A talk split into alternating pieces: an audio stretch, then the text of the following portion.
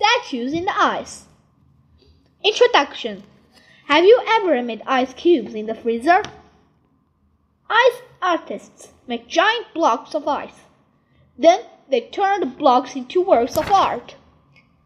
Ice artists. Ice artists use big machines that make clear ice. Sometimes they also use white ice. Do you know some ice artists compete to make the tallest ice statue in the world? In 2009, ice artists built a 48 foot statue of Scrat, a character from the Ice Age movies. An ice artist might add dyes to make ice different colors. Some artists freeze flowers or other things in the ice. Ice artists use sharp tools and even flames to shape that ice. A chainsaw can cut through the hard ice quickly. Making a statue.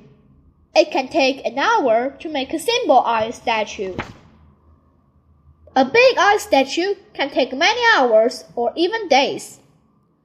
Ice statues in cold places can last for months before they melt. Ice statues in warm places might only last for a few hours. Moving a statue. Ice artists sometimes drive their statues to parties. It can take a lot of work to move ice statues. Ice artists wrap their statues in special blankets that keep the statues cool instead of warm. The artists also use dry ice, a special super cool ice, to keep the statues from melting. Amazing ice statues. Artists can make almost anything out of ice. They can carve ice to look like giant bugs. They can build a slide. Ice artists can even make a big building.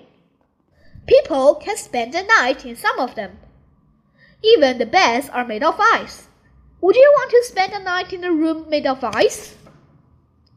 Conclusion It takes hard work and sharp tools to turn ice in works of art. Sooner or later, the statues melt away. Then it's time to make more ice.